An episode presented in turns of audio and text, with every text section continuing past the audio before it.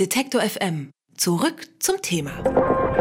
Es gibt zwei Menschen in Deutschland, die haben es nicht leicht. Die gehen dahin, wo es weh tut. Die beginnen dort, wo andere aufhören. Mats Schönauer und Moritz Czernak schauen Woche für Woche in die Untiefen der Regenbogenpresse. Für ihren Blog Top voll Gold nehmen sie sich die Boulevardblätter des Landes zur Brust und stellen das Absurdeste, Merkwürdigste, Fragwürdigste daraus zusammen.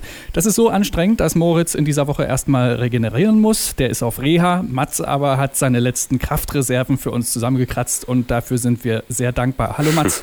Hi. Mats, ist nicht so viel los gerade medial, oder? Nee, also die Redaktionen haben es äh, doch recht schwer momentan. Ähm, die Leute sind alle im Urlaub, die Prominenten, die ähm, TV-Sendungen pausieren und ähm, dann geht, man mag es kaum glauben, aber auch den Regenbogenheften so langsam der Stoff aus. Dabei gibt es ja äh, das geflügelte Sprichwort, die Mutter der Dummen ist immer schwanger. Das scheint jetzt für die Klatschpresse also nicht zu gelten.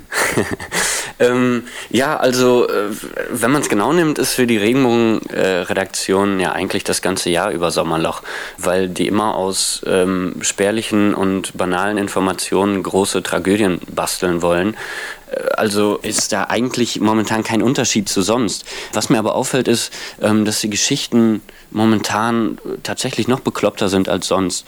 Was offenbar dann damit zusammenhängt, dass ähm, die Promis weniger bei Twitter und Facebook absondern und die Redaktionen sich dann die Geschichten woanders herholen müssen. Dann kommen wir doch mal zu den bekloppten Schlagzeilen. Ich habe hier so ein paar vor mir liegen. Vielleicht gibst Aha. du uns äh, dazu dann jeweils eine kleine Einordnung. Fangen wir an mit äh, Verona Poth, Todesdrama im Pflegeheim. Warum holt sie ihre Mutter nicht endlich nach Hause? ja, eine besonders schöne Geschichte. Und zwar ähm, ist bekannt schon seit einiger Zeit, dass die Mutter von Verona Poth ähm, im Pflegeheim lebt.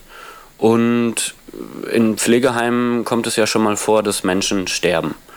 Und das ist das ganze Todesdrama. Ja. Ähm, also es ist einfach, äh, es sind allgemeingültige Informationen und äh, banale Geschichten, die dann einfach da zu einem Todesdrama vermengt werden. Dann geht es weiter mit dramatische Szenen in Brasilien. Ihr süßer Enkel ist in Gefahr.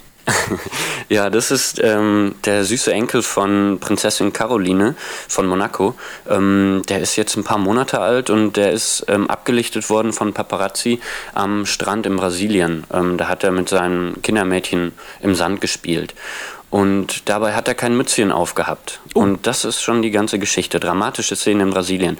Ähm, weil ja der kleine Knirps äh, den brutalen UV-Strahlen hilflos ausgeliefert gewesen sei. Ähm, also das sind dann die Geschichten, mit denen die Redaktionen sich durchs Sommerloch kämpfen müssen. Einen haben wir noch. Ähm, letzte Woche Aha. haben wir ja schon über Günther Jauch gesprochen. Auch der ist natürlich wieder fällig. Ähm, ich zitiere, wie kann seine Frau jetzt nur bei ihm bleiben? Unfassbar, was er über die Ehe sagte. Ja, das ist ein, ein Klassiker in der Jauch-Berichterstattung. Ähm, der hat nämlich bei Wer wird Millionär irgend so ein Witzchen gemacht über das Eheleben.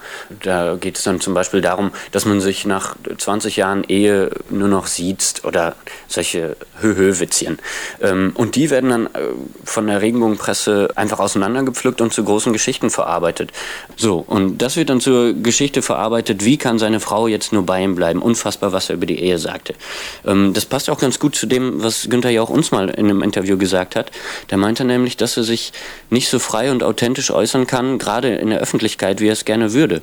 Weil, wie man auch hier dran sieht, egal was er sagt, da macht er nur irgendein blödes Witzchen und da wird dann sofort die große Ehekrise herbeigedichtet.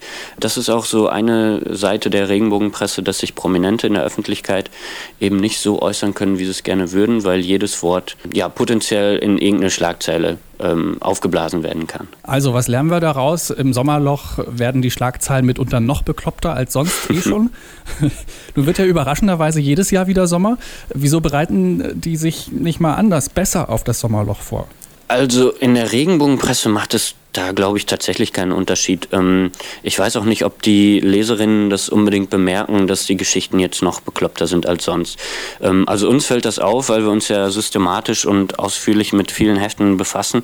Ähm, aber ich glaube, die, die Leserinnen und Leser merken das gar nicht so und dementsprechend geben sich die Redaktionen auch nicht allzu viel Mühe, ihre billigen Tricks da zu kaschieren. Also bei seriösen Medien, da frage ich mich auch manchmal, wieso man da nicht sich vernünftiger auf das Sommerloch vorbereitet, aber bei der Regenbogenpresse macht es im Grunde eigentlich keinen Unterschied. Mats Schönauer vom Blog Top voll Gold sagt das. Dort stellt er gemeinsam mit Moritz Czernak jede Woche das Absurdeste aus der Regenbogenpresse zusammen. In dieser Woche haben wir uns mal angeschaut, was das Sommerloch so Verrücktes hervorbringt. Mats, Dankeschön dafür. Ja, ich danke auch. Alle Beiträge, Reportagen und Interviews können Sie jederzeit nachhören im Netz auf detektor.fm.